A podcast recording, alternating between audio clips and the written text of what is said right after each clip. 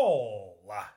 Sejam bem-vindos a mais um episódio desta coisa fantástica, espetacular, espampanante, este podcast chamado Túnel de Vento. Cá estou eu, a insuflar o podcast de epítetos elogiosos. Isto não é prato da casa, o elogio não é prato da casa, quando muito batatas a murro, quando muito uma tempestade de defeitos. Isso sim, condiz mais com a minha pessoa. E essa pessoa, que por acaso sou eu, está em posição de semibípede. Está sentado na cama, ao contrário do que é costume. Tradicionalmente, este menino encontra-se deitado nas suas palhas, qual menino Jesus. E o que é que nos traz cá, além da vontade? O que me traz cá é um documentário. Um documentário que eu vi ontem, chamado Fake Famous, um documentário que está na HBO, ou HBO, como eu gosto de dizer. Vou ler aqui a sinopse do documentário Fake Famous investiga o mundo dos influenciadores das redes sociais através de uma experiência social. Seguindo três pessoas de Los Angeles, com poucos seguidores, o filme explora as tentativas para transformá-los em influenciadores famosos. Em linguagem taberneiro, o criador do documentário pega em três pessoas, Zé Ninguém, e tenta transformá-los em pessoas famosas. Tenta perceber se é possível sabotar a máquina da fama. Eis o propósito desse documentário. Não é o documentário mais profundo, nem sequer é o documentário mais catastrofista que eu vi em relação às redes sociais e como é que as pessoas estão a ser conduzidas por aquilo que as controla. Contudo, não nos dá uma imagem muito bonita do homem, o que não deixa de ser curioso, já que, de forma literal, o homem nas redes sociais, sobretudo no Insta, que é a rede social preferida do Narciso, ainda que o comportamento do homem nessa rede depois extravase para todas as redes. Para observar o comportamento do Narciso no seu pino, no seu potencial máximo, é preciso olhar para o Instagram e a figura do influencer. E influencia de que forma? A comprar merdas. A comprar merdas. No início do documentário há uma senhora que diz que há uma espécie de transição aquilo que antes era comum no que diz respeito à fama e aquilo que hoje é mais ou menos comum. Antigamente, quem era famoso devia-se normalmente a uma espécie de habilidade, a uma espécie de talento, e a fama surgia como uma espécie de prémio. Prémio esse que, o mais das vezes, é também um veneno. A fama é um conceito curioso. Quanto mais a perseguimos, mais ela foge de nós. E além disso, como também é referido no documentário, é uma coisa impalpável que toda a gente procura agarrar. Há qualquer coisa aqui, não sei se é manifestamente louco, ou pelo menos sensivelmente louco. Há aqui pelo menos um grão de loucura quando o homem tenta agarrar a fama, quando é uma coisa que, no limite, não existe. O que é que se modificou na nossa relação com a fama? Sempre houve pessoas propensas a agarrar a fama só que o número de pessoas que hoje a procura é exponencialmente maior. Façam o que fizerem, venham filósofos, cientistas, quem for, um taberneiro, seja quem for. Mas é impossível refutar isto. Está à frente de todos. É impossível. No documentário também salienta uma coisa curiosa. Um trecho, quanto a mim, esclarecedor.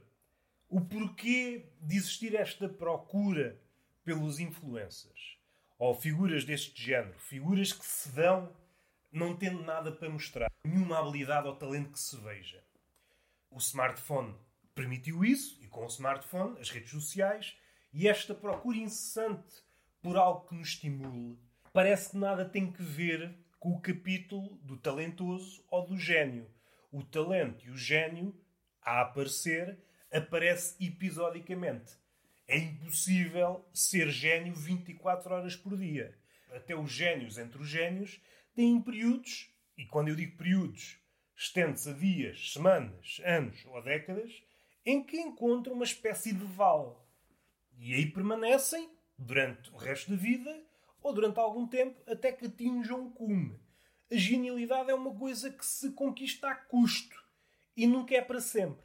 Passageira. Há génios que a alcançam algumas vezes durante a vida e há outros que alcançam apenas uma vez. Pensem no gênio que pensarem, não há um gênio absoluto. aquele gênio do tipo Midas, aquele que tudo que toca é ouro. Há uma escala. O que por vezes sucede, que impede o ser humano comum discernir os cumos dos pés, é que as obras menores ganham com o brilho das obras maiores. Vê-se em qualquer obra literária de um escritor maior. Há obras que são cumes, há obras que são menores, mas pelo facto das obras altas serem tão altas, é como se aquilo fizesse parte tudo da mesma cordilheira. Já não sei qual foi o escritor que disse. Há sempre a possibilidade de a obra menor ser a maior para alguém. Entramos no campo da subjetividade. Isto para dizer o quê? As obras menores só existem graças às obras maiores. As obras maiores que carregam para a posteridade as obras menores. Vê-se em muitos escritores.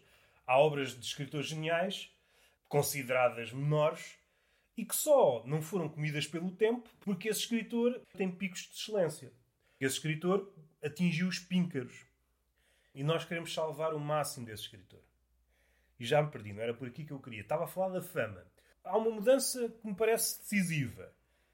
A fama ocupa a cabeça de muitas pessoas e é verbalizada. Até há um estudo em que aquelas profissões ou ofício que povoavam a cabeça das crianças sofreu uma alteração. Até mostra lá um estudo que fizeram. Eram aquelas profissões médico, advogado, astronauta. E entretanto surgiu esta figura do influencer, subiu, está no topo das preferências.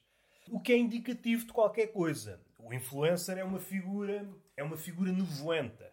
Do ponto de vista da hipocrisia, é um hiper hipócrita.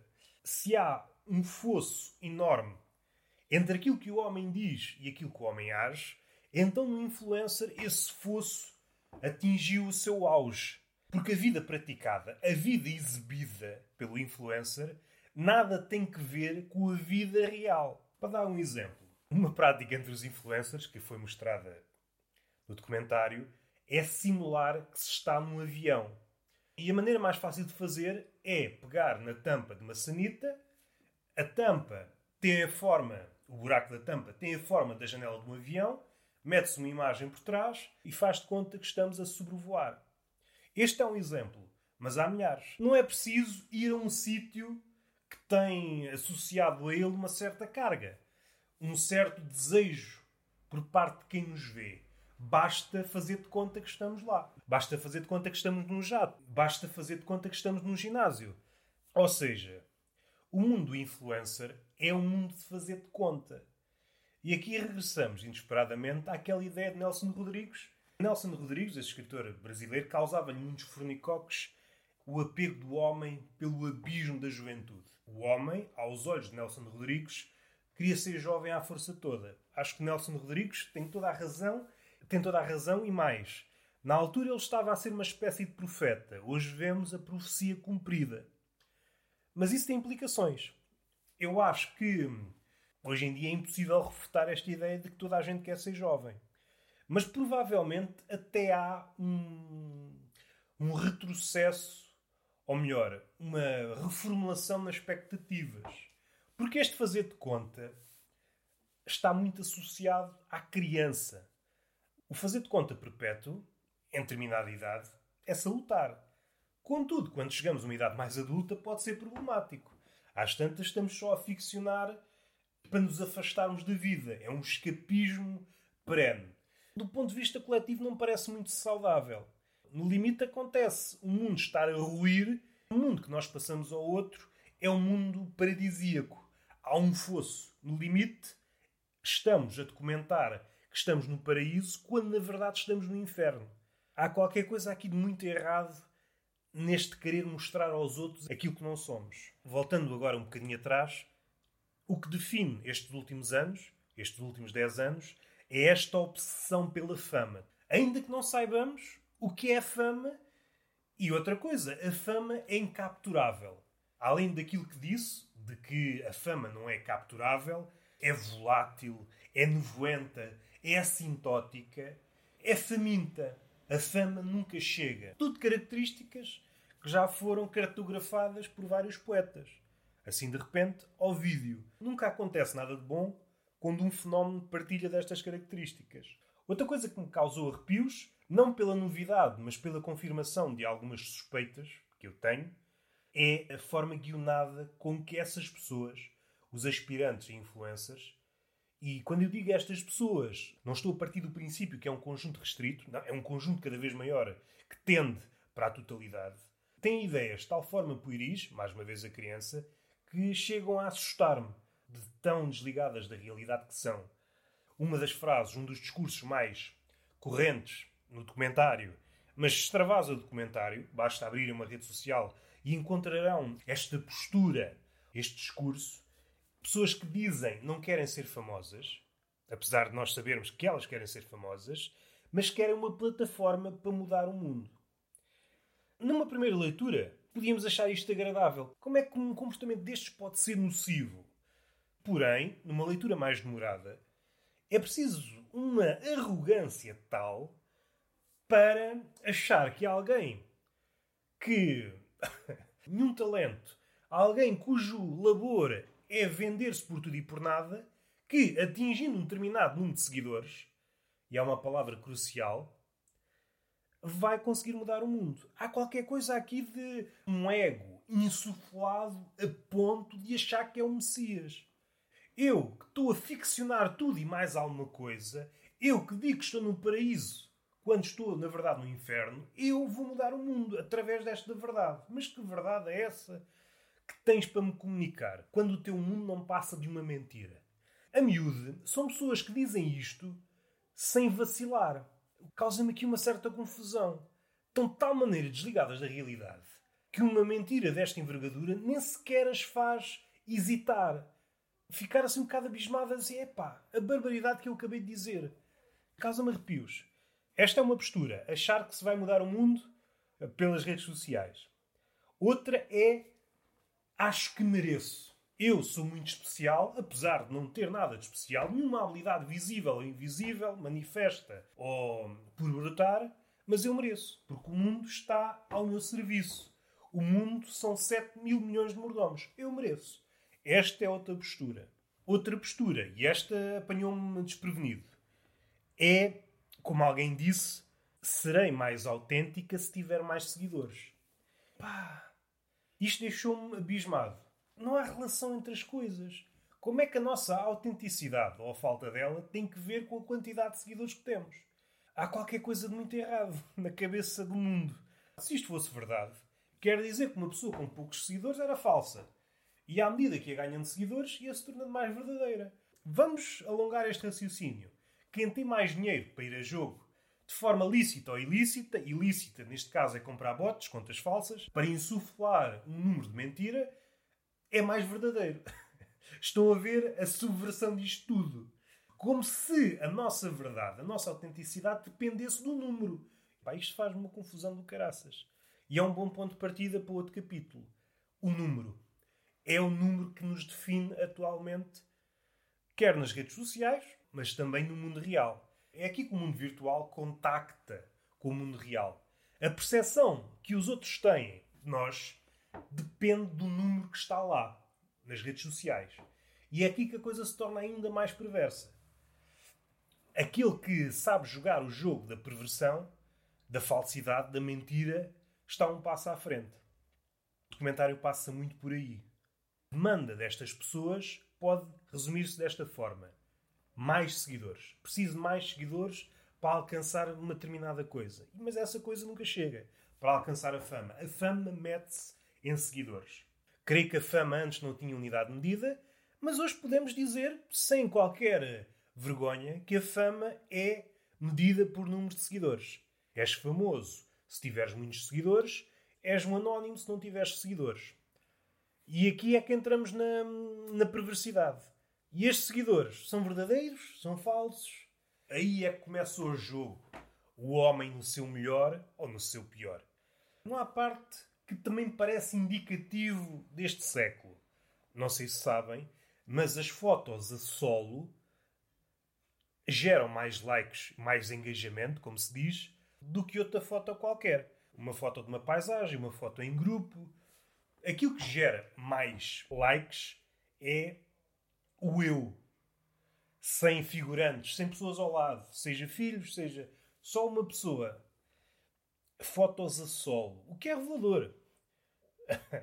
a ideia que podia estar difusa do Império Narciso ganha forma ao ver estas provas, esta série de provas.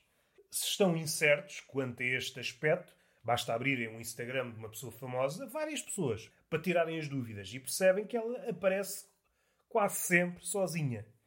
É como se o outro fosse o empecilho para o meu crescimento. Eu quero o outro na medida em que ele se pode transformar um número. O outro, enquanto número, é positivo. O outro, enquanto acompanhante numa foto, não. Isso baixa-me. Expurgar o outro na medida em que me pode diminuir.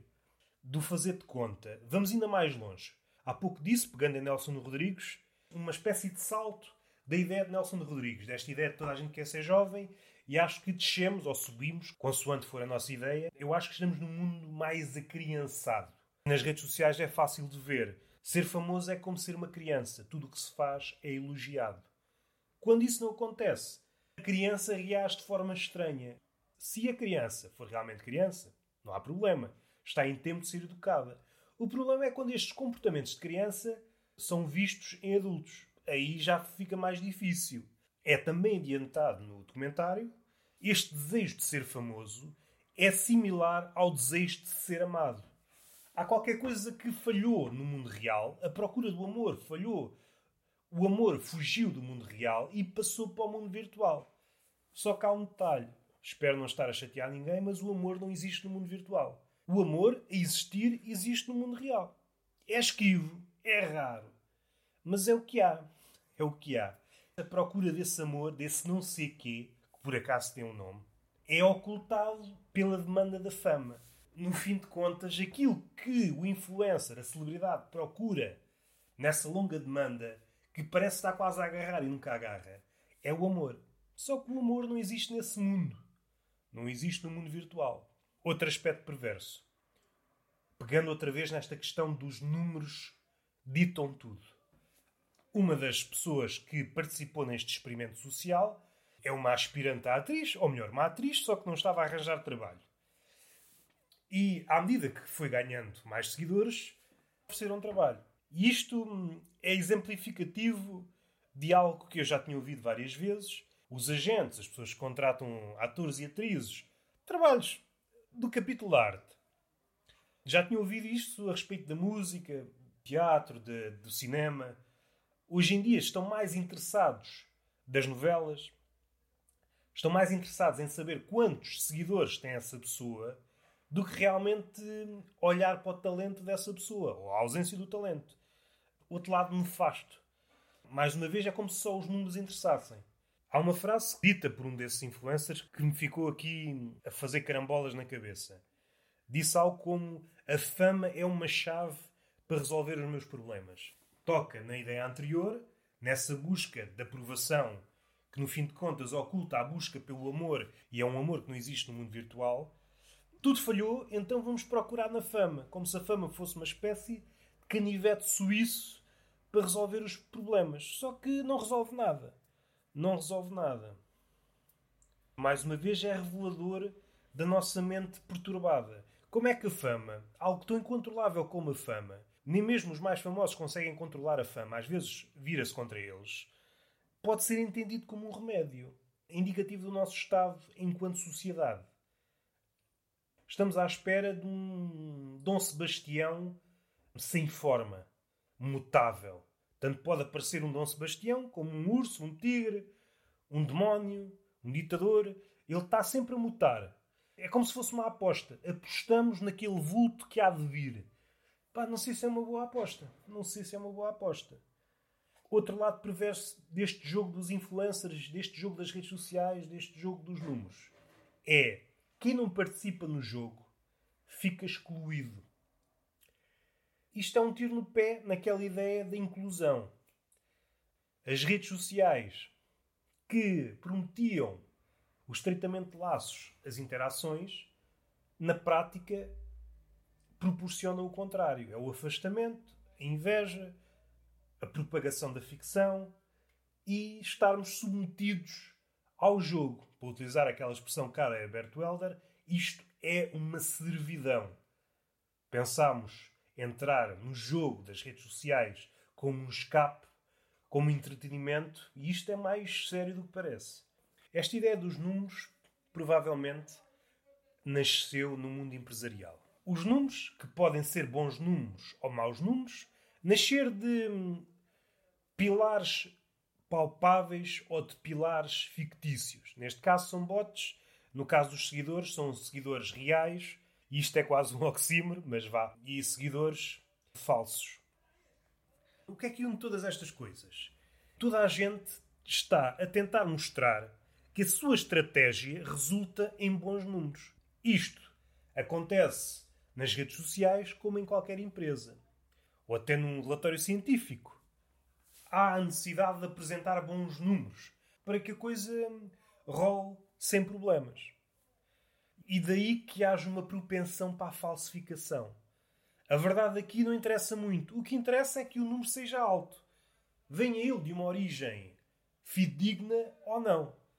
Essa dinâmica está presente em várias esferas, tanto na esfera empresarial, nas empresas ditas mais convencionais, como no mundo dos influencers, como nas empresas tecnológicas.